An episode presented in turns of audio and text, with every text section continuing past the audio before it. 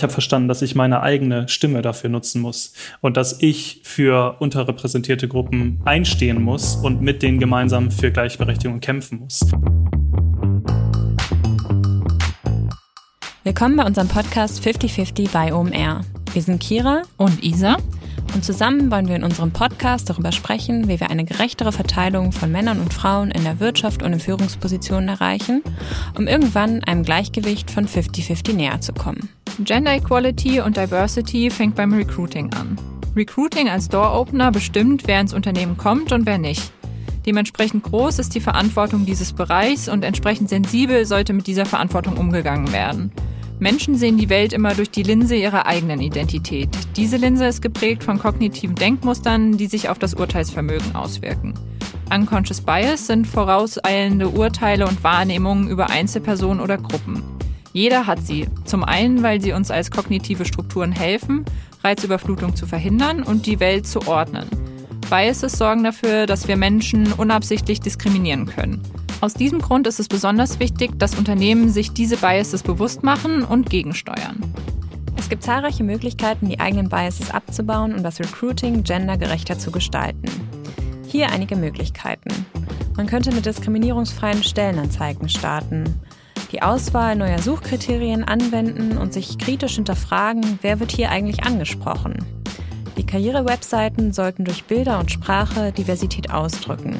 Auch anonymisierte Recruiting-Prozesse, zum Beispiel das Faceless Recruiting und standardisierte Recruiting-Abläufe, können zu mehr Diversität führen. Zusätzlich können interne Schulungen und Trainings helfen, die Mitarbeitenden im Recruiting zu sensibilisieren. Wir wollten nun natürlich wissen, wie gehen große Digitalunternehmen mit diesem Thema um. Wir sind sehr froh, dass wir Fabian als Interviewpartner gefunden haben. Fabian ist seit viereinhalb Jahren für das Recruiting und Employer Branding von Facebook in der Dachregion verantwortlich. In einem internationalen Team, verteilt auf die ganze EMEA-Region, besetzt er Fachkräfte und Führungsrollen im Non-Tech-Bereich mit den richtigen KandidatInnen. Durch internationale Projekte im Bereich Diversity, Equity und Inclusion setzt er sich intensiv mit der Arbeits- und Unternehmenskultur von Facebook und der Rolle des Recruitings darin auseinander. Bevor er zu Facebook wechselte, war Fabian einige Jahre im Karrierenetzwerk Sing in Hamburg tätig und startete seine Karriere in der klassischen Personalberatung. Fabian gibt uns im Interview Einblicke in das Thema Gender Equality beim Recruiting und wir besprechen mit ihm wichtige große Fragen. Was muss man für einen gendergerechten Recruiting-Prozess überhaupt beachten? Welche Fragen sollte man stellen und welche gerade vielleicht auch nicht? Außerdem gibt Fabian Tipps für andere Unternehmen, wie sie das Thema angehen können. Wir konnten im Gespräch mit Fabian einiges mitnehmen und waren beeindruckt von den Programmen, den Tools und vor allem dem Bewusstsein, das im Unternehmen für dieses Thema bereits herrscht. Jetzt aber viel Spaß beim Hören. 50-50 bei OMR. Der Podcast für eine gerechtere Verteilung von Frauen und Männern in der Wirtschaft und in Führungspositionen.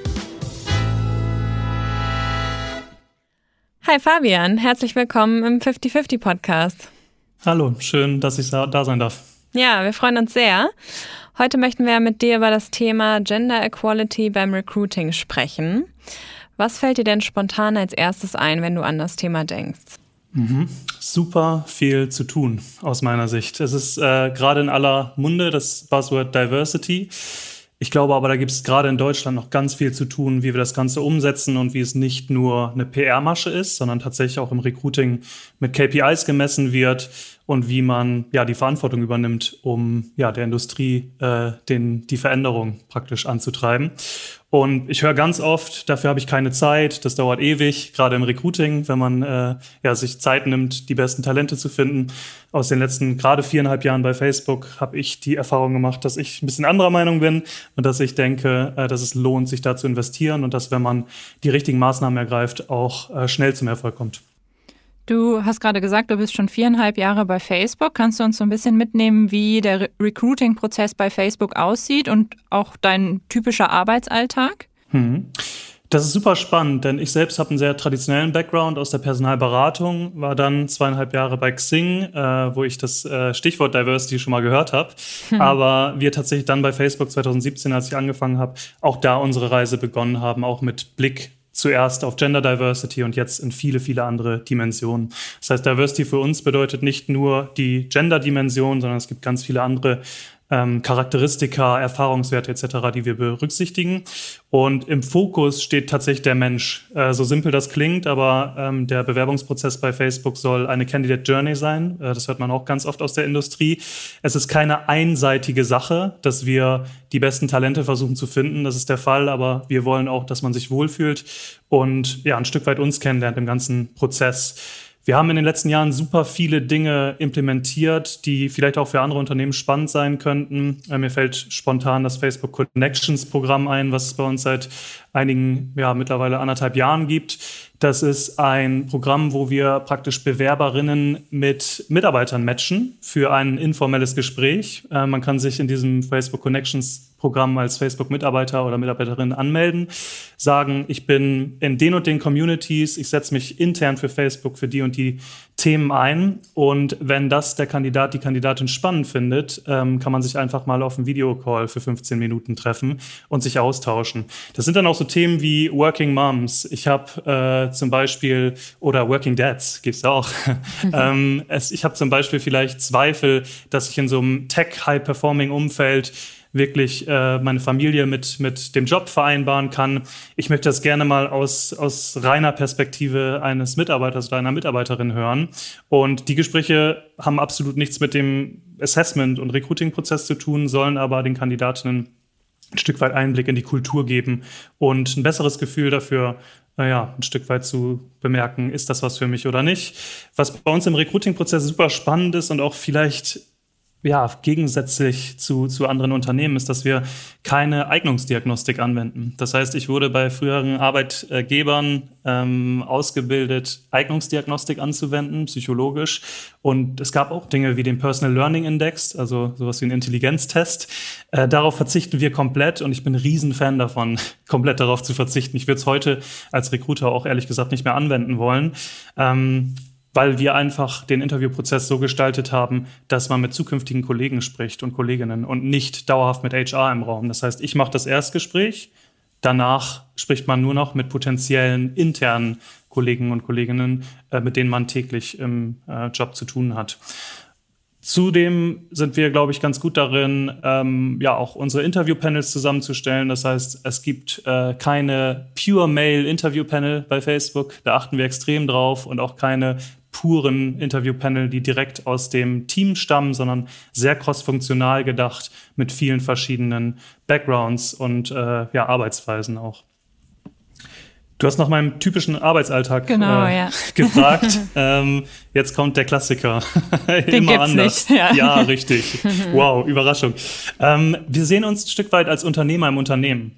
Das ist sehr, sehr spannend, denn äh, in den viereinhalb Jahren bei Facebook hat mir mein Manager, der aktuell in London sitzt, noch nie gesagt, was ich tun und lassen soll, sondern da ist ganz viel Eigeninitiative dabei. Ich habe viele Meetings zu Projekten. Ich äh, habe vor viereinhalb Jahren angefangen als Diversity Lead für den Recruiting-Bereich. Das heißt, da schauen wir uns auf internationaler Ebene ja, Projekte an, wie zum Beispiel das Facebook Connections Programm.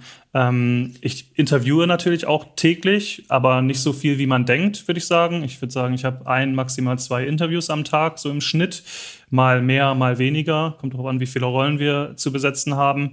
Ähm, und ansonsten versuche ich ganz viel auch extern zu machen, äh, Kommunikation ähm, und bin sehr interessiert auch an den Themen, die, für die ich hire, äh, was vor allen Dingen digitales Marketing ähm, ist. Das heißt, unsere Recruiting-Funktion ist ein Stück weit auch immer Teil der Industrie, in der sie tätig ist. Und bei mir ist der Non-Tech-Bereich. Du hattest eben schon Diversity angesprochen. Hm, kannst du uns so ein bisschen mitnehmen? Wie achtet ihr auf Diversitätskriterien beziehungsweise Gender Equality, wenn ihr jetzt Bewerber da habt? Ähm, das ist ja nicht immer einfach, wenn sich zum Beispiel nur, ich sag mal, weiße Männer auf einen Job bewerben. Mhm. Und das ist leider ganz oft der Fall. Und das haben wir sehr früh angefangen äh, ja, anzugehen. Es ist so, Post and Pray hört man ganz oft. Einfach Stellenanzeige schalten, wobei es da meiner Meinung nach auch in Richtung inklusiver Sprache in verschiedene Communities Unterschiede gibt. Das heißt, man kann auch mit Post and Pray schon ein Stück weit eine Veränderung treiben, indem man auf inklusive Sprache achtet in seinen Job, Jobanzeigen. Ähm, man kann sich aber nicht darauf verlassen und auch bei Facebook leider nicht, dass sich eine äh, völlig diverse Kandidatenschaft ergibt, wenn man einfach nur ähm, seine Stellenanzeigen postet. Wir schauen tatsächlich schon, wenn wir Hiring-Bedarf haben und ähm, ja, wir weiteren Aufbau planen, in das Team und in die Teamzusammenstellung. Und das nicht nur auf Gender-Ebene, sondern tatsächlich auch in Richtung Background. Was haben wir für, für Personen im Team? Was für Stärken und äh, Schwächen haben sie? In welche Backgrounds haben wir aus Industriesicht beispielsweise? Und was könnte das fehlende Puzzleteil sein, was wir suchen? Und dann begeben wir uns sehr, sehr fokussiert auf die Suche. Das bedeutet, egal, und das ist, glaube ich, auch ganz wichtig zu verstehen und auch mal nochmal äh, zu sagen, wir bei Facebook heiern immer das beste Talent. Es gibt keine Quoten zu erfüllen und dann wird halt der zweit-, dritt beste Kandidat, Kandidatin genommen. Wir wollen immer das beste Talent finden. Und das ist ein Stück weit Verantwortung des Recruiting-Teams in dem wir uns der Verantwortung bewusst sind, wir müssen dafür sorgen, dass es einen sogenannten Diverse Slate in unseren Interviewprozessen gibt. Ähm, wir schauen tatsächlich in Europa natürlich auf Charakteristika, die wir äh, messen können und dürfen. Es ist leider nur Gender. Ähm, das ist tatsächlich in den USA ein bisschen anders. Und diese Daten basieren komplett auf Self-ID. Das heißt, wenn ich jetzt mein LinkedIn aufmache und sage, wir brauchen äh, Verstärkung für unser Te Telekommunikationsteam, ähm, und das Team hat vielleicht einen Männerüberschuss, dann ist es von mir ja nur eine Annahme, wenn ich auf LinkedIn ein Profil sehe, äh, wo das Profilfoto vielleicht nach einer Frau aussieht und ein weiblicher Name, ist es ja immer noch nur eine Annahme, dass diese Person sich tatsächlich als Frau identifiziert. Das kann, diese Entscheidung kann ich ja nicht treffen äh, für die Person. Das heißt, man kann schon praktisch fokussiert suchen. Am Ende des Tages alles, was wir messen können, basiert aber tatsächlich auf Candidate Self-ID. Das heißt, Kandidaten teilen mit uns Daten ähm, und identifizieren sich so, wie sie sich fühlen. Und das ist super, super wichtig.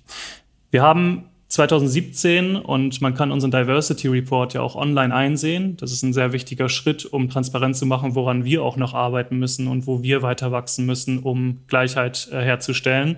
Kann man sehen, dass wir seit 2017 enorme Fortschritte gemacht haben, äh, vor allen Dingen im Gender Hiring auch. Ähm, wir haben einen Diverse Slate Approach in Recruiting eingeführt. Das bedeutet, ohne dass ich da jetzt ganz äh, detaillierte Informationen geben kann, es bedeutet aber, du hast gerade gesagt, es bewerben sich nur weiße Männer. In solchen Fällen werden wir kein Angebot aussprechen, bevor wir eine gewisse Diversität an Backgrounds, Charakteristika etc., alles, was wir messen dürfen, in den Interviews hatten, an einem bestimmten Punkt. Das bedeutet, wir messen es nicht an Reach-outs, wie viele Frauen haben wir vielleicht angesprochen, sondern wir messen uns tatsächlich ziemlich gegen Ende des Funnels, dass wir die besten Talente finden, die dann ähm, ja sozusagen ähm, um den Job sich bewerben. Und wir akzeptieren nicht, dass der Markt so aussieht, wie er aussieht, sondern wir sehen es, wir sehen es als unsere Verantwortung, dem entgegenzuwirken. Ja, mega spannend. Ähm, damit seid ihr, glaube ich, schon äh, ziemlich weit und äh, ja, auch eine große Inspiration, das mal so aus erster Hand zu hören.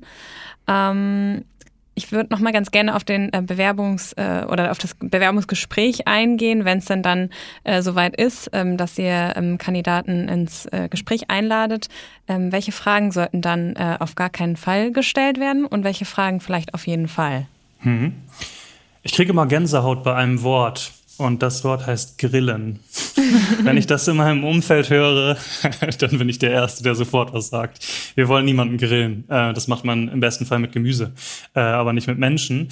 Ähm, man sollte auf gar keinen Fall ähm, Themen wie Charakteristika, die der Mensch trägt, thematisieren. Ähm, leider in Deutschland und auch in meiner Karriere, muss ich ganz offen gestehen, vor Facebook, habe ich so oft gehört von Hiring-Managern, oh, Frau Anfang 30, laut CV kinderlos, dann lieber nicht. Und äh, ja, mehr als Kopfschütteln und sauer werden kann ich da heute nicht mehr. Mir ist aber auch bewusst geworden, dass ich es heute äh, anders handeln würde als vielleicht damals, wo HR und Recruiting und ich meine Rolle eher als Service-Dienstleistung gesehen habe, intern und extern.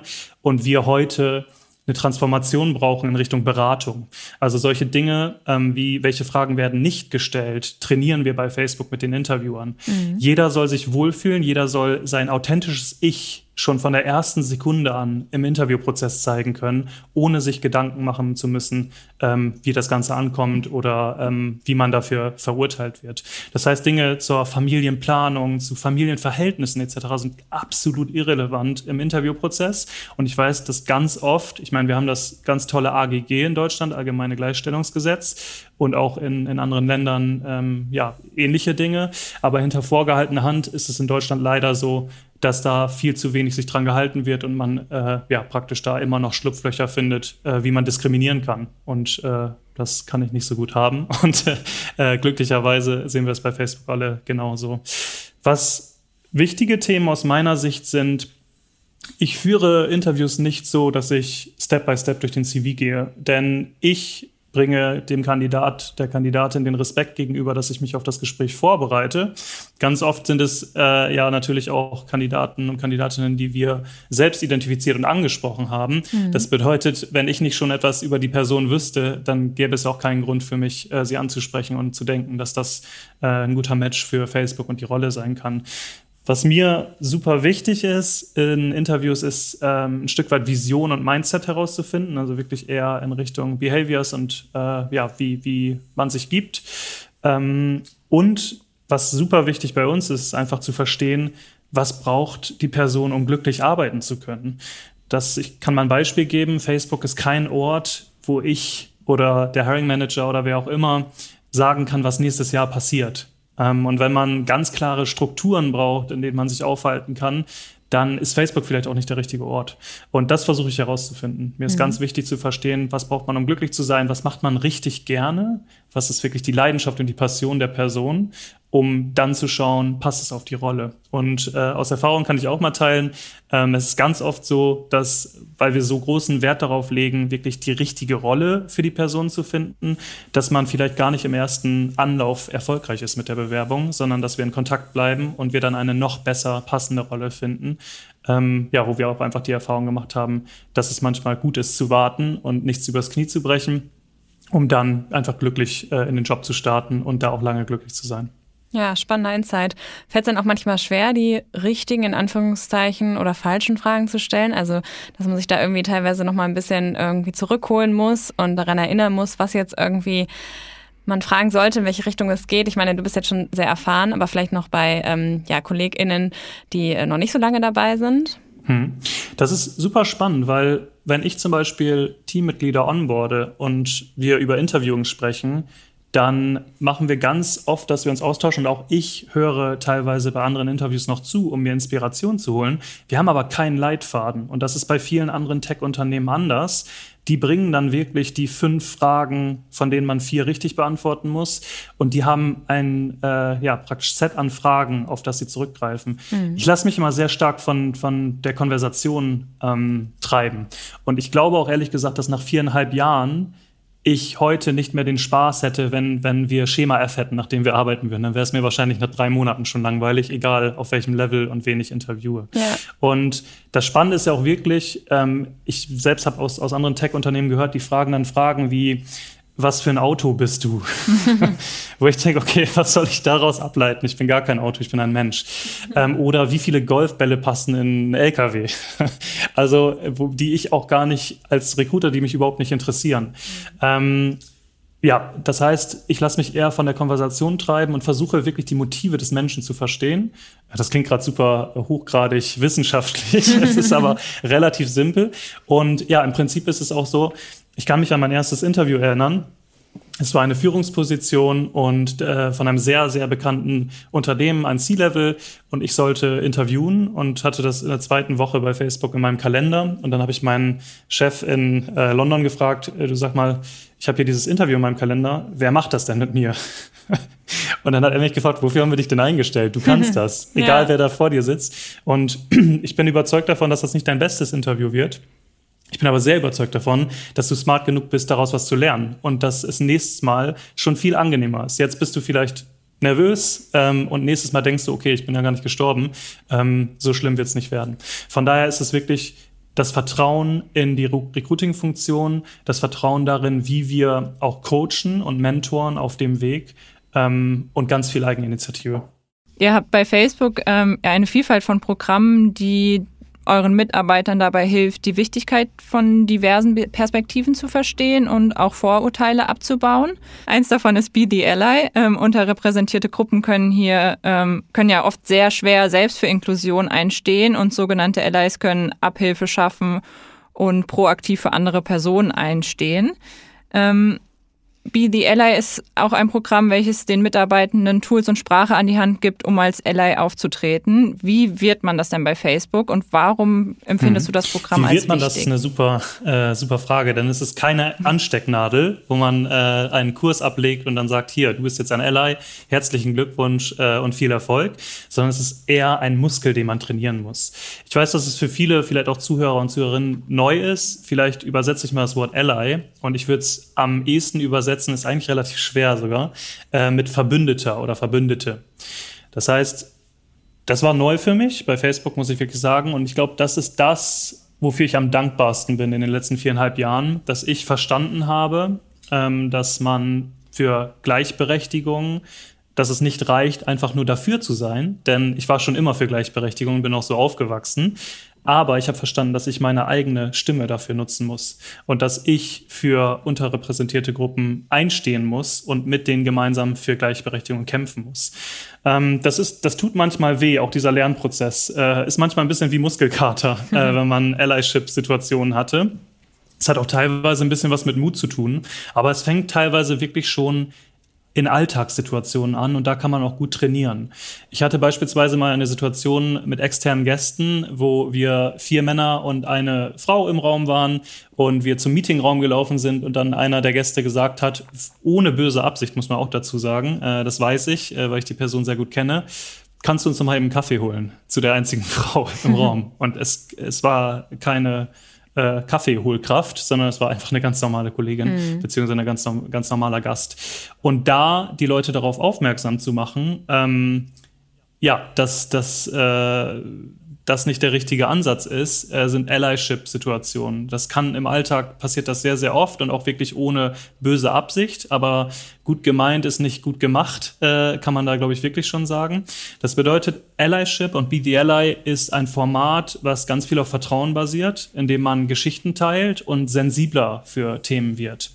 Man kann erst aus meiner Sicht ein Ally werden, wenn man überhaupt über die Situation informiert ist. Und das ist für mich ganz eng verbunden mit Privilegien, äh, die man hat. Und man sagt, Privilegien sind unsichtbar für die Personen, die sie tragen. Und mir war bis äh, Anfang 2017 nicht bewusst, wie privilegiert ich bin, alleine als weißer Mann in Deutschland geboren zu sein. Und sich dem bewusst zu machen, hilft einem im nächsten Schritt ähm, unterrepräsentierten Gruppen zu helfen. Und das sowohl auf Gender-Ebene als auch an ganz vielen anderen Ebenen ähm, von Diversity. Und Be the Ally ist ein Kern von Facebooks Kultur. Und wie gesagt, ich habe so viel gelernt in den letzten Jahren. Und es ist ein Riesenunterschied in einem Umfeld, das zu lernen und zu praktizieren, wo wirklich jeder dafür sensibel ist. Das heißt, diese Kurse macht jeder bei Facebook. Und äh, jeder hat das, die Möglichkeit, sich äh, zu entwickeln und äh, ein Ally zu werden. Und das äh, darüber bin ich sehr, sehr dankbar. Sehr cool. Das heißt, man muss auch schon das äh, Training oder den Kurs machen, um dann sich als Ally zu bezeichnen. Wir bezeichnen uns tatsächlich nicht als Ally. Okay. sind, ähm, wir machen solche Momente tatsächlich äh, transparent mhm. und äh, geben dafür, ähm, also wenn es mir auffällt und äh, geben dafür Anerkennung sozusagen. Wir haben ja verschiedene Anerkennungstools auch bei Facebook. Einer ist beispielsweise der Thanks-Bot. Äh, das heißt, wir haben ein, ein Programm, wo wir Kolleginnen und Kollegen für Extrameilen danken können. Es ist jetzt keine eigene Währung und äh, hat auch äh, teilweise nicht wirklich Einfluss auf die Performance-Bewertung. Aber wenn ich sehe, Kollege XYZ leads by example, in, indem man verschiedene Verhaltensweisen sieht, die, die unserer Kultur helfen, dann bin ich der Erste, der diesen Thankspot anschmeißt und sagt, vielen, vielen Dank, dass du den Mut hattest, in der Situation etwas zu sagen, weil das uns die Möglichkeit gibt, zu lernen und gemeinsam zu wachsen. Und das ist im Recruiting auch super, super wichtig. Ähm, Interviewsituationen, man weiß nie, was der oder die gegenüber für einen Tag hatte. Keine Ahnung. Vielleicht ist letzte Woche der Opa gestorben. Und äh, das hat einen Einfluss auf, auf äh, die Laune oder die, die ähm, ja, Art und Weise, wie, wie performt wird in Interviews. Man muss sehr, sehr sensibel für den Rucksack sein, den man so mit sich trägt. Und der ist, das weiß man von sich selbst, mal schwerer, mal leichter. Und gerade bei Ally, wenn wir wirklich über Charakteristika und, und strukturelle Probleme in der Gesellschaft sprechen, dann kann der teilweise super schwer sein, während du mit deinem äh, Superleichtrucksack rumläufst und dich wunderst, warum alle um dich rum vielleicht nicht in der Art und Weise performen können. Und das ist unfassbar wichtig ähm, für die Kultur von Facebook und auch für unser Hiring am Ende des Tages. Cool, sehr inspirierend. Ich würde noch mal gerne auf das Thema Unconscious Biases eingehen. Wir sind ja davon alle geprägt, ähm, von kognitiven Verzerrungen. Wir sehen alle die Welt durch eine bestimmte Linse und das führt auch dazu, dass unsere Urteile vielleicht manchmal ja, verzerrt sind und ähm, wir nicht das, das beste Urteil treffen am Ende des Tages und äh, vielleicht sogar Personen diskriminieren. Äh, wie arbeitet ihr daran, diese Unconscious Biases abzubauen? Habt ihr Trainings oder Workshops oder ähm, ja, wie, wie schafft man das? Heißt bei uns Managing Bias und das Tolle ist, dass wir erst kürzlich dieses Programm öffentlich gemacht haben. Viele Dinge finden bei Facebook intern statt und auch gerade durch unsere Verantwortung, die wir mit unseren Plattformen tragen, wollen wir teilweise nicht davon ablenken, was wir wirklich zu tun haben und was wichtig ist. Aber der Bereich Managing Bias ist auch für die externe Welt, genau wie BTLI, aus meiner Perspektive wahnsinnig wichtig. Auf managingbias.fb.com kann man sich gerne mal anschauen, sind verschiedene Trainingsvideos, die wir jetzt auch extern teilen, die es erst intern gab. Und das war teilweise wirklich augenöffnend für mich und für meinen Job. Denn im Recruiting ist es das A und O, eine Entscheidung zu fällen, auf Basis von Eindrücken, die man vielleicht nur anhand eines Blatt Papiers hat, was vielleicht jetzt digital vor uns liegt, weil wir akzeptieren keine Papierbewerbung mehr. Aber ähm, wir fällen ja Urteile über ähm, Menschen und ob sie zu Rollen passen etc. Und wichtig ist zu verstehen, wie du schon eingangs gesagt hast, jeder hat Biases, also Vorurteile. Das ist komplett natürlich und menschlich und sie werden auch nicht weggehen. Das bedeutet, das Programm Managing Bias ist nicht darauf ausgelegt, dass du danach ein vorurteilsfreier Mensch bist. Denn alleine wenn du einen Kandidaten, eine Kandidatin das erste Mal siehst, dann hast du Dinge, ob positiv oder negativ in deinem Kopf, ähm, die darauf basieren, was für Erfahrungen du gesammelt hast. Das sind teilweise so simple Dinge wie, mein bester Freund heißt Robin beispielsweise und ich habe einen Kandidatin, der Robin heißt ganz sicher, im ersten Moment habe ich einen sehr positiven Eindruck, Eindruck weil ich denke, ja. der Name ist für mich vertraut, ich mag den Menschen total gerne. Gleiches gilt für Aussehen, wenn ich Bilder sehe und das hat jeder Mensch. Es ist aber wahnsinnig wichtig, äh, seine Biases zu verstehen und die hat jeder sehr, sehr anders. Ähm, auf Basis der Erfahrungen, die sie ähm, ja einfach gesammelt haben und dann diese Biases zu widerlegen oder zu bestätigen. Im Recruiting das A und O, weil man wirklich in der vordersten Front in der Talentselektierung steht, sich bewusst zu machen, was passiert in meinem Kopf, wenn ich Dinge sehe äh, wenn ich ein CV sehe, wenn ich gewisse Buzzwords sehe, wenn ich Bilder sehe, wenn ich Namen lese. Und diese dann entweder zu bestätigen oder sich eben zu widerlegen. Und das ist Kern ähm, ja, des, des täglichen Miteinanders auch. Ähm, dieses Managing Bias Programm hat beispielsweise einen Slide, wo vier Gesichter abgebildet sind und man wird gefragt, wenn du einen Raum betrittst und du kennst niemanden, und sollst ein Gespräch anfangen, mit wem wäre das? Und jeder hat seine ganz individuellen und persönlichen ähm, Entscheidungen hier. Wenn jemand eine Mütze auf hat mit einem Fußballverein drauf, wäre ich wahrscheinlich der Erste, der da hinläuft, weil ich weiß, okay, ich kann mich mit dem äh, mit der Person über Fußball unterhalten beispielsweise. Und sich das einfach mal bewusst zu machen, ist extrem spannend und kann ich jedem nur ans, ans Herz legen. Ähm, schaut da gerne mal in unsere Ressourcen. Die haben mir in meinem Job und Privatleben schon super oft geholfen, ähm, ja, mit Vorurteilen, die man selbst hat, äh, umzugehen. Und dafür muss man sich auch nicht schämen, äh, denn die hat jeder und die können auch teilweise positiv sein. Das vergisst man auch. Biases klingt immer ein bisschen negativ, die können auch positive Bias sein. Beispiel mit dem Namen. Äh, ich würde dann jeden Robin zum Vorstellungsgespräch einladen, äh, weil ich sie so sympathisch finde. Ja, okay, also alle Robins einmal bei genau, dir bewerben. Bei mir melden. Ja. Hab gute Chancen. Sehr gut. Ja, cool. Also das äh, heißt, jeder kann dieses äh, Training bei euch jetzt Managing Biases bei euch auf der Seite einmal durchgehen. Also ich könnte jetzt auch auf die Seite gehen und genau, ähm, managingbias.fb.com. Ja, cool. ja. Und deine Empfehlung wäre praktisch, sich, selbst einmal zu challengen wo habe ich unconscious biases und wie kann ich dem entgegentreten und eventuell auch versuchen, sie abzubauen. Ja, genau. Ähm, ist wieder ein Muskel. Das äh, Managing Bias Training wiederhole ich beispielsweise jährlich. Und obwohl das Training seit viereinhalb Jahren sich auch entwickelt hat, ähm, sind einige Inhalte gleich. Ich finde aber immer wieder neue Perspektiven.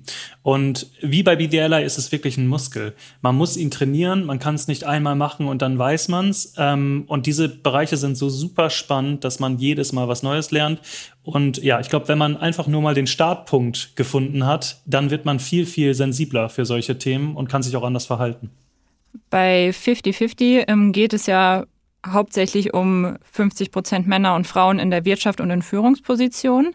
Ich würde jetzt gerne auch nochmal auf die Führungsposition eingehen, weil da habt ihr bei Facebook ja auch einige. Was muss denn eine Führungsposition aus deiner Sicht mitbringen?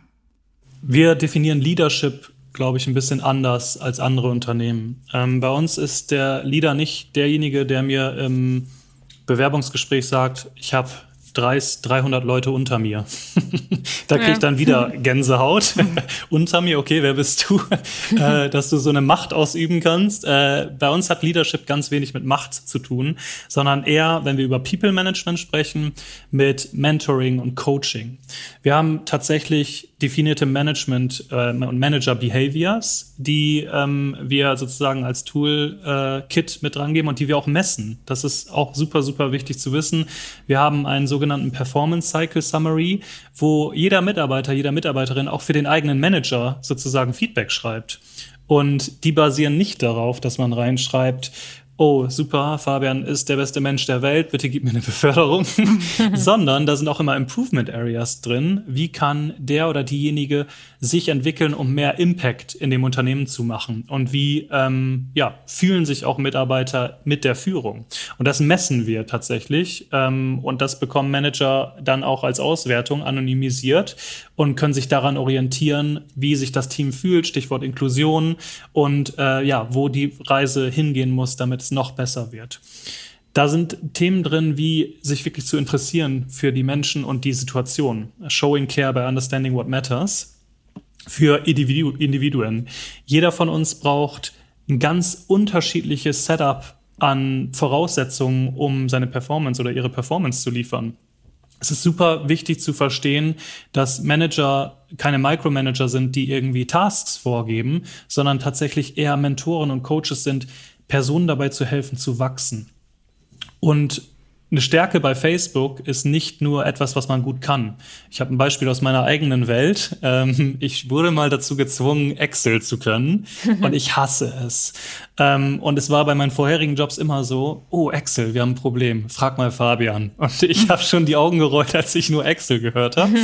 Eine Stärke bei Facebook ist tatsächlich etwas, was man gut kann und auch super gerne macht. Und das ist ein Riesenunterschied, auch im Interviewing. Ich frage nicht, was hast du die zehn, äh, letzten zehn Jahre gemacht oder fünf oder drei, sondern ich frage, was machst du richtig gerne? Und das unterscheidet sich teilweise sehr von den Karrieren der Personen. Und das ist das Matchmaking, was wir machen wollen. Leute matchen mit Aufgaben, die sie bei uns tun können, die ihnen richtig Spaß machen. Und ich kann aus kultureller Perspektive sagen, dass das ein Riesenunterschied ist, in einem solchen Umfeld zu arbeiten, wo jeder intrinsisch motiviert ist, weil er Lust hat, oder wo Leute sagen, ich bin seit 15 Jahren Recruiterin, Recruiter, dann bin ich halt Recruiter, glaube ich. Ähm, und das ist eben ein, Unterschied. Das heißt, Führungsposition ist eher Mentor und Coach. Das ist in vielen anderen Unternehmen auch so. Ähm, aber wirklich auch nicht von Riesengruppen. Das heißt, wir haben nicht 20, 30 Direct Reports, weil wir viele One-to-Ones machen, weil wir sehr, sehr nah dran sind. Das ist meistens eher eine Handvoll von Direct Reports und so bauen wir auch unsere Organisation auf. Führung heißt nicht nur People Management für mich. Und das habe ich bei Facebook neu gelernt. Ich bin seit viereinhalb Jahren in derselben Rolle. Ähm, vielleicht denken manche Personen, mein, mein CV wäre eingeschlafen auf LinkedIn. Das ist tatsächlich nicht der Fall. Äh, es, es findet Entwicklung auch durch Thought Leadership statt. Das heißt, wenn du deine Passion entdeckt hast, musst du bei uns nicht People Manager werden. Ich höre aus der Industrie ganz oft, du musst jetzt ein Team führen, denn hier ist die Karriereleiter der Fachkarriere vorbei. Wenn du mehr Geld verdienen willst, wenn du mehr Verantwortung übernehmen willst, dann musst du jetzt ein Team führen. Und wir sind da sehr gegensätzlich. Wir haben ganz prominente Beispiele auch von wahnsinnig erfahrenen Mitarbeiterinnen und Mitarbeitern, die nicht den People Management Track machen, aber trotzdem Leader sind für etwas in der Fachkarriere. Und das äh, davon könnte die deutsche Wirtschaft vielleicht auch noch ein bisschen mehr lernen, dass es Karrieren außerhalb von Macht und Führung gibt, ähm, die super wertvoll für ein Unternehmen sind. Und hast du auch schon die Erfahrung gemacht, dass sich Leute auf Führungspositionen bewerben, die, wie du eben schon gesagt hast, intrinsisch eigentlich gar nicht motiviert dafür sind und eigentlich viel lieber tiefer als Experten ein, äh, arbeiten wollen und in ein Thema eintauchen wollen? Ganz, ganz oft und so heiern wir auch. Gerade auf einem ähm, ja, sehr erfahrenen Level, wenn wir wirklich ins Senior Hiring schauen, was ich äh, ja für, für die Dachregion verantworte, dann ist es, dann heiere ich wirklich 70, 80, 90 Prozent Personen, die vorher schon mal Führungsverantwortung haben und sie bei Facebook nicht mehr haben. Das ist eine super spannende Diskussion, denn wenn ich merke, dass die Person machtgetrieben ist und sagt, ja, aber ich habe doch 100 Leute unter mir gehabt, dann wird es bei uns wahrscheinlich auch nichts. Ähm, mhm. Denn wir sehen Leadership eben anders. Und das ist tatsächlich ganz, ganz oft der Fall. Und wir haben auch, und das ist auch ein spannender Insight, wir, man kann sich praktisch wie zwei parallel laufende Tracks vorstellen. Einmal die Fachkarriere und die People Management, nennen wir es Führungskarriere. Die, die überlappen in einem sehr, sehr juniorigen äh, Stadium. Das bedeutet, es gibt Teams bei Facebook, wo der People Manager, die People Managerin weniger erfahren ist als ihr Team oder Teammitglieder. Und die Diskrepanzen können auch sehr, sehr groß sein. Das heißt, wenn man in den Führungstrack einsteigt und vielleicht auf einer juniorigen Stufe ist und vielleicht erst vier, fünf Jahre Erfahrung hat, aber dann jemanden im Team führt, sozusagen, ähm, der oder die 25 Jahre Erfahrung hat. Das kann passieren und davon lebt unsere Kultur.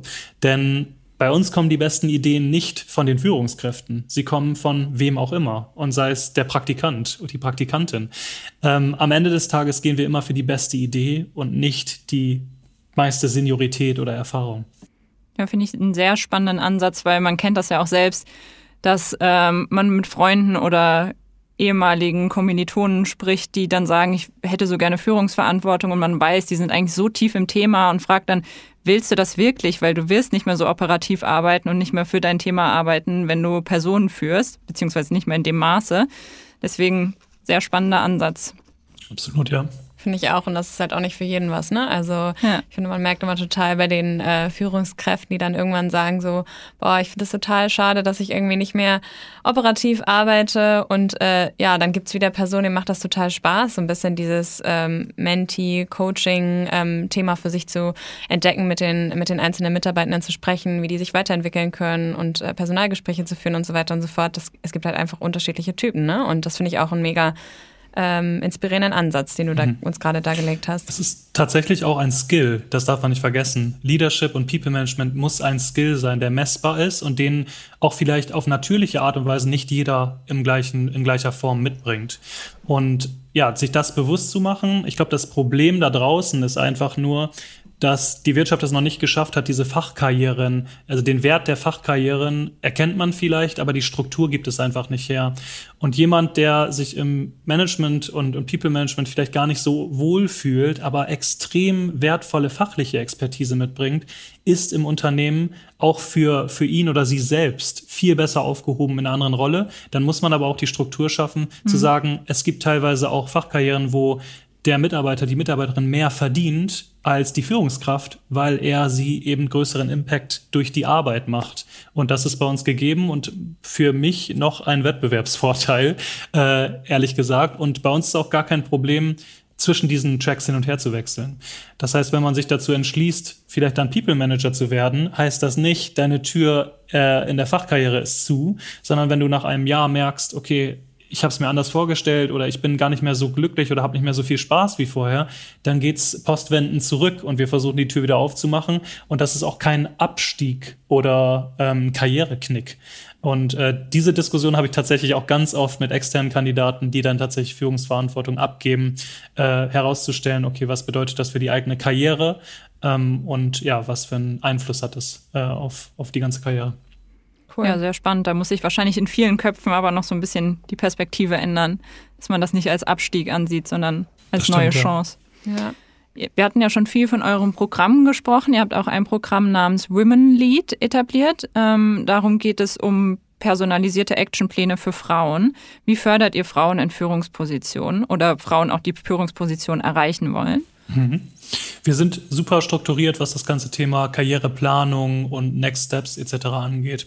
Das bedeutet, wenn man für sich feststellt, der People Management Track könnte was für mich sein, dann gibt es verschiedene Trainings, die man machen kann. Super unverbindlich. Das bedeutet nicht, man nimmt seinen Hut und schmeißt ihn in den Ring und äh, jetzt muss ich diesen Weg gehen, sondern wirklich eher herausfinden, ist das was für mich? Ähm, und da gibt es super viele Trainings, die wir haben, ähm, ja, und sind sehr strukturiert in der Mitarbeiterentwicklung am Ende des Tages, weil wir tatsächlich halbjährlich einchecken, Macht dir das Ganze noch Spaß? Bist du auf dem Track dahin, wo du dich entwickeln möchtest? Sei es das nächste Level in der Fachkarriere oder sei es eben die Transition in den People Management Bereich. Von daher, ja, versuchen wir da super strukturiert zu sein. Gerade was das Thema Frauen in Führungsrollen angeht, äh, ist ein sehr spannendes Thema auch in Deutschland. Ich glaube, da brauchen wir einfach mehr Visibilität, auch von, von äh, Frauen in Führungsrollen und Frauen, die sich dahin entwickeln möchten. Ich sehe leider, ähm, wenn wir beispielsweise auf die Marketingindustrie gucken, ganz oft ähm, irgendwelche Experten-Events, wo es genau solche Themen zu besprechen gibt und dann sitzen da nur Männer auf dem Panel, wo ich mich denke, okay, wo ich mir denke, äh, okay, da ist doch schon das Problem und ihr wollt das Problem besprechen, dann schaut euch euer Line-up an, bevor ihr überhaupt den Mund aufgemacht habt, weiß ich schon, woran es liegt. Ähm, ich glaube, davon brauchen wir mehr und da versuchen wir von Facebook tatsächlich auch in Entwicklungsfaden das Ganze mit einfließen zu lassen. Wie können wir uns intern entwickeln? Aber am Ende des Tages ist es ja auch so, selbst wenn wir es äh, zu 100 Prozent erfüllen und da einen Riesenjob machen, wir heiern auch vom externen Markt. Und wenn ich Führungspositionen in gewissen Industrien zu besetzen habe für Facebook, dann ist es ganz oft so, dass ich absolut nur auf einen Männerpool zurückgreifen kann.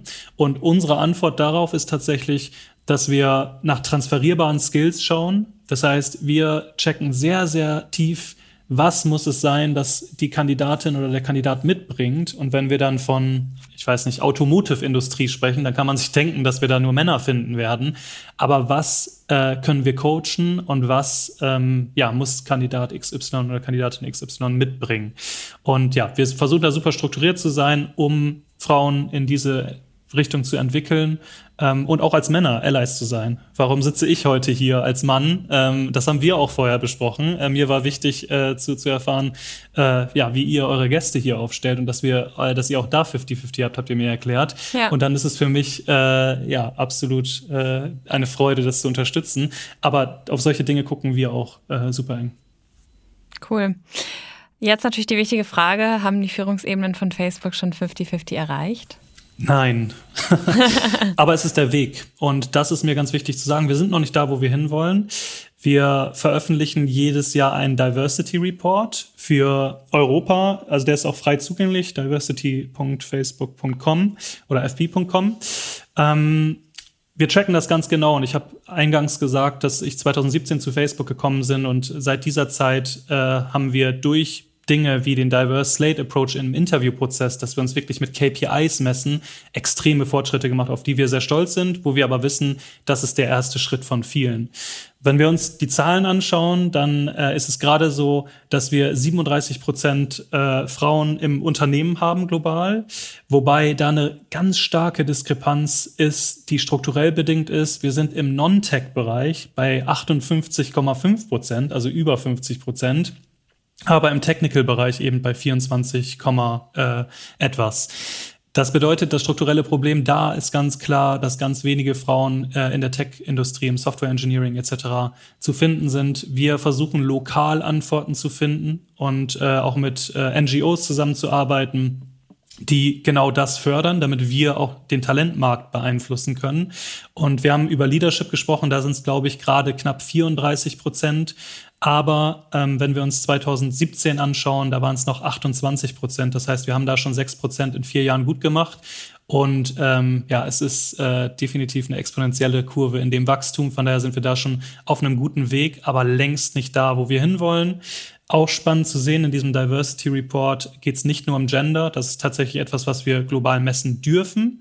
Ähm, für die USA, sehr spannend da auch mal reinzuschauen, können wir auch ethnische Backgrounds messen, die auf Self-ID, also wirklich, dass die Mitarbeiter sagen, ich fühle mich dieser Community oder ich habe diesen ethnischen Background, ähm, messen. Und auf all diese Werte haben wir wirklich einen Blick. Und ich glaube, der erste Schritt für alle ist es zu messen um dann zu wissen, ähm, wir müssen wirklich Taten folgen lassen und nicht nur Worte und Diversity hier und da und das ist alles ein PR-Thema. So sehen wir das Ganze nicht. Wir sehen unsere Verantwortung auch für den Unternehmenserfolg und das haben wir auch in vorherigen äh, Folgen hier im Podcast schon gehört, äh, die ich mir selbst angehört habe.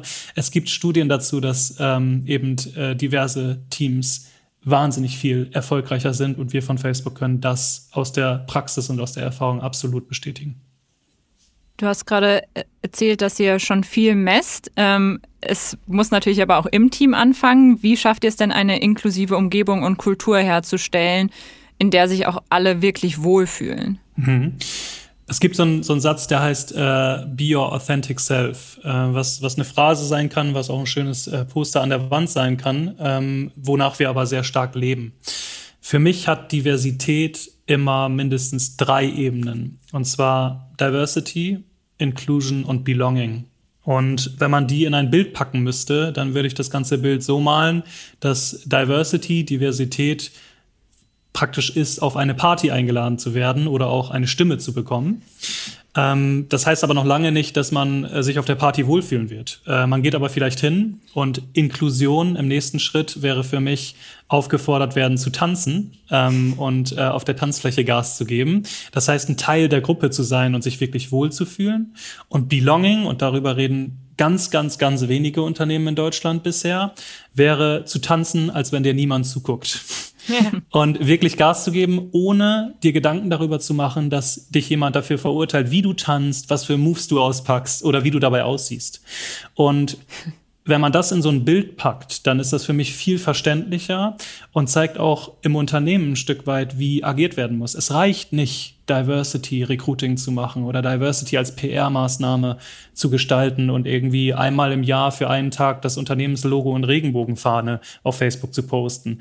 Es muss gelebt werden. Inklusion ist der Schlüssel auch zu Talent Retention. Warum bleiben die Mitarbeiterinnen und Mitarbeiter bei dir? weil sie sich gut aufgehoben fühlen, weil sie so sein können, wie sie sind, was auch immer für Charakteristika sie tragen, was auch immer für Erfahrungen sie gesammelt haben, was auch immer für Entscheidungen sie im Leben getroffen haben, dass sie heute da sind, wo sie sind. Ähm, und Belonging ist dann die, die Champions League, äh, dass äh, man ja eine Verbindung zum Unternehmen spürt und weiß, dass man gut aufgehoben ist.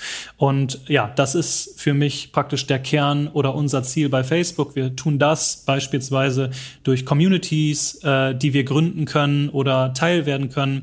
Ich beispielsweise bin auch ein aktives Mitglied der Women Ad Community als Ally. Und ihr könnt mir glauben, dass diese Dinge für mich auch erst ja, gelernt werden mussten und ein Stück weit teilweise sich auch komisch angefühlt haben. Ich weiß noch vor meinem ersten Women Ad Meeting, wo ich eingeladen war, dachte ich, okay, aber ich bin doch ein Mann. Ähm, und das war so der, der Startschuss zu dem, okay, ich muss meine Stimme benutzen, ähm, um, um für Gleichberechtigung zu kämpfen. Und da gibt es wirklich Communities von bis. Äh, wir haben die Women Ad Facebook Community auch in Deutschland, die Black Ad Facebook Community, Pride Ad für die LGBTQ Plus Community, aber auch so simple Gruppen wie Dogs at Facebook, mein absoluter Favorit, äh, wo ich Hunde Erziehungstipps und, und süße Hundefotos kriege. Äh, das heißt, ja, das, die Inklusion und das Belonging kommt dadurch zustande, dass du einfach sein kannst, wie du willst, deine Interessen mithaben kannst. Nicht jede Frau ist Teil der Women Ad Community, ganz klar. Ähm, schau einfach, was für Interessen du hast und dann äh, ja, bring dich ein. Das ist, äh, glaube ich, das, wie wir es hinkriegen. Sehr cool. Ja, du hast jetzt schon so wahnsinnig viel erzählt. Das ist schon fast äh, eine kleine Reizüberflutung im positiven Sinne. ähm, und äh, ja, wie man sieht, ähm, beschäftigt ihr euch sehr viel mit dem Thema. Du beschäftigst dich sehr viel mit dem Thema. Wenn jetzt hier ZuhörerInnen inspiriert sind und ähm, ja, im eigenen Unternehmen sich umschauen und gucken, ah, hier ist es noch nicht so weit und ähm, überlegen, was sie vielleicht tun können, auch wenn sie jetzt nicht unbedingt im, im Recruiting direkt arbeiten. Hast du vielleicht Tipps für diese Personen, die jetzt hier zuhören und ähm, ja, inwiefern man das Recruiting vielleicht durch einfache Prozesse ähm, schon diverser und gendergerechter aufstellen kann oder wie vielleicht auch die Personen befähigt äh, werden können, ja, zu ihren Vorgesetzten zu gehen und da vielleicht auch mal ähm, anzuklopfen und mit ein paar Ideen vor der Tür zu stehen. Absolut. Ich glaube, das Allerwichtigste ist, den ersten Schritt zu machen. Und ich sage immer, gerade in sehr traditionellen Unternehmen wird man die Welt nicht von heute auf morgen ähm, verändern können. Und das ist ein Transformationsprozess. Aber irgendwer muss ihn starten. Und man kann es sehr, sehr gut aus meiner Perspektive im Recruiting starten Ähm, für mich, ich habe es eingangs schon erwähnt, ist muss eine Transformation stattfinden, dass Recruiting und HR eine Servicefunktion sind. Sie müssen Berater sein, sie müssen Verantwortung übernehmen, weil sie in der ersten Reihe stehen, um das Ganze zu verändern, indem sie Talente ähm, präsentieren, die genau diesen, diesen Change antreiben für das Unternehmen.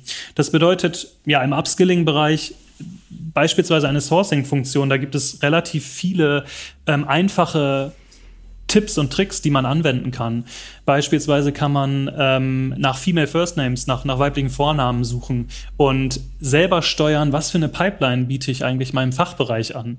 Äh, selbst wenn sie nicht damit fragen und selbst wenn der Hiring Manager, die Hiring Managerin Zweifel hat, ähm, ob das vielleicht länger dauert, etc., etc., da muss man gar nicht so ein riesen Ding draus machen. Du als Sourcer oder Recruiter hast doch in der Hand, wen ihr ansprecht, wenn ihr Headhunting macht. Von daher mhm. ähm, versuch das doch mal so zu beeinflussen, dass du äh, einen diversen Pool an Kandidatinnen und Kandidaten anbietest äh, und nicht nur nach Schema F rekrutierst. Es ist, glaube ich, super wichtig, einfach zu starten im eigenen Umkreis. Jede Mitarbeiterin, jeder Mitarbeiter kann für sich sein Umfeld beeinflussen. Man muss nicht immer darauf warten, dass vom CEO äh, irgendeiner oder von der von der Fachbereichsleitung eine ähm, Ansage kommt, wir fokussieren uns jetzt auf Diversity. Fang wirklich an, dich selbst zu bilden in dem Bereich und versuch wirklich ein Stück weit leichte Tools zu finden, die direkt einen Impact machen können, wie zum Beispiel im Headhunting. Mhm. Ein easy Fix aus meiner Sicht auch, wie stelle ich Interview-Pools zusammen, Interviewer-Panels. Ähm, wenn ich bemerke, für diese Interviews sind vier Männer geplant, dann challenge das und sag, warum kann nicht Kollegin XY auch ein Interview übernehmen?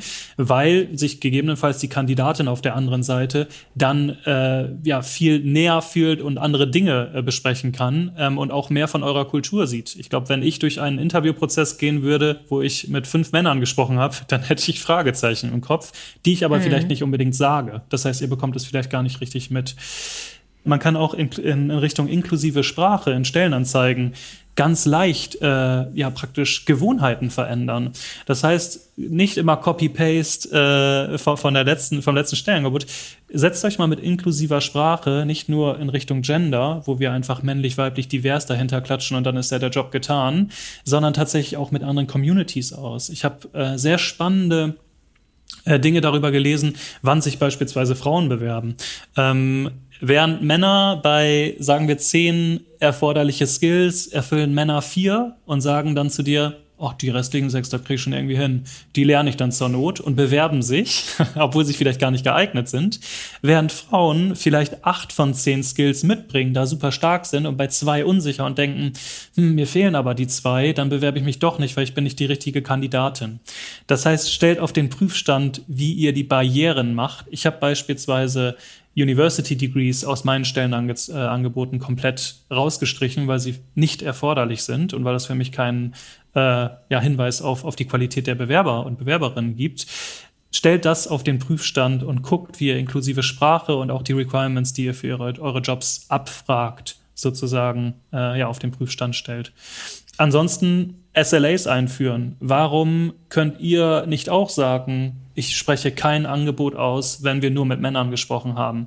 Und offen gesagt ist das dann eine Recruiting-Herausforderung, ja, aber wenn ihr euch in dem Bereich weiterbildet und wirklich erste Erfolge erzielt, dann ist das absolut machbar. Ähm, und der Fachbereich muss euch äh, in dem Bereich unterstützen. Und wenn man gemeinsam an einem Strang zieht, dann äh, ja, geht das, glaube ich, viel schneller und besser. Wow, da hast du auf jeden Fall sehr viele Tipps gerade rausgehauen.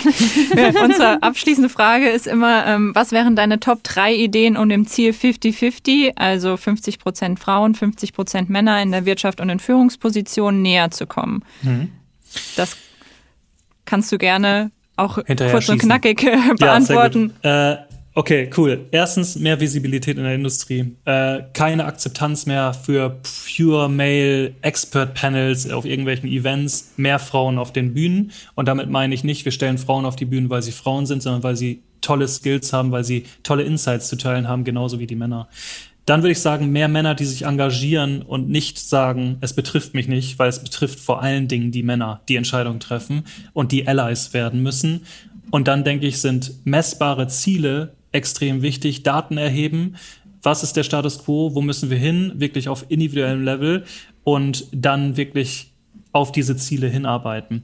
Und Dinge wie, muss ich mich entscheiden zwischen Kind oder Karriere als Frau, ist der absolut falsche Weg. Und wir müssen ein Umfeld schaffen, in dem man Familie und Karriere äh, unter einen Hut bringen muss, kann. Und das nennt sich dann Work-Life-Integration und nicht mehr Balance. da muss man nichts mehr balancieren. Sehr cool. Vielen lieben Dank für äh, ja nochmal diese drei knackigen Tipps. Ähm, ich glaube, da sind wir alle inspiriert. Ähm, und äh, es war für mich auf jeden Fall super spannend, mal in deine Welt, in, in deinen Kopf äh, zu gucken und sozusagen zu ja, verstehen, wie deine tägliche Arbeit aussieht und ähm, wie viel du dich und ähm, ja, das Unternehmen, für das du arbeitest, äh, wie ihr euch schon dafür äh, einsetzt, ähm, für das ganze Thema Gender Equality und äh, Diversity natürlich, was noch ein bisschen breiter ist. Aber ich glaube, wir haben hier alle eine Menge mitnehmen können und ähm, ja, ich äh, habe nur Danke zu sagen. Ja, von mir auch. Vielen Dank. Ich bedanke mich auch bei euch. Äh, hat mir super viel Spaß gemacht. Ich bin seit der ersten Folge Fan von euch. Von daher macht genauso weiter, weil es eben so super wichtig ist. Und äh, jeder, der mich erreichen will oder jede, die mich erreichen möchte, ich bin gerne auf LinkedIn äh, für jede Diskussion zu haben und für jeden Tipp äh, und Erfahrungsaustausch. Cool, mega. Danke, Fabian. Super gern. Wir hoffen, die Podcast-Folge mit Fabian hat euch gefallen und ihr habt etwas für euch mitnehmen können. Vielleicht habt ihr Inspiration mitgenommen, wie ihr das Recruiting in euren Unternehmen gendergerechter gestalten könnt. Falls ihr Ideen, Wünsche oder Anregungen für den Podcast habt, schreibt gerne an 5050.omr.com. Ihr könnt euch auch gerne mit uns auf LinkedIn connecten. Ja, außerdem freuen wir uns natürlich immer sehr, wenn ihr den Podcast abonniert, uns eine Bewertung vielleicht sogar bei Apple Podcast dalasst und Folgen, die euch interessieren, natürlich weiterhin an KollegInnen oder Freundinnen weiterleitet, damit wir möglichst viele Menschen auf die Reise in eine gendergerechte Welt mitnehmen können.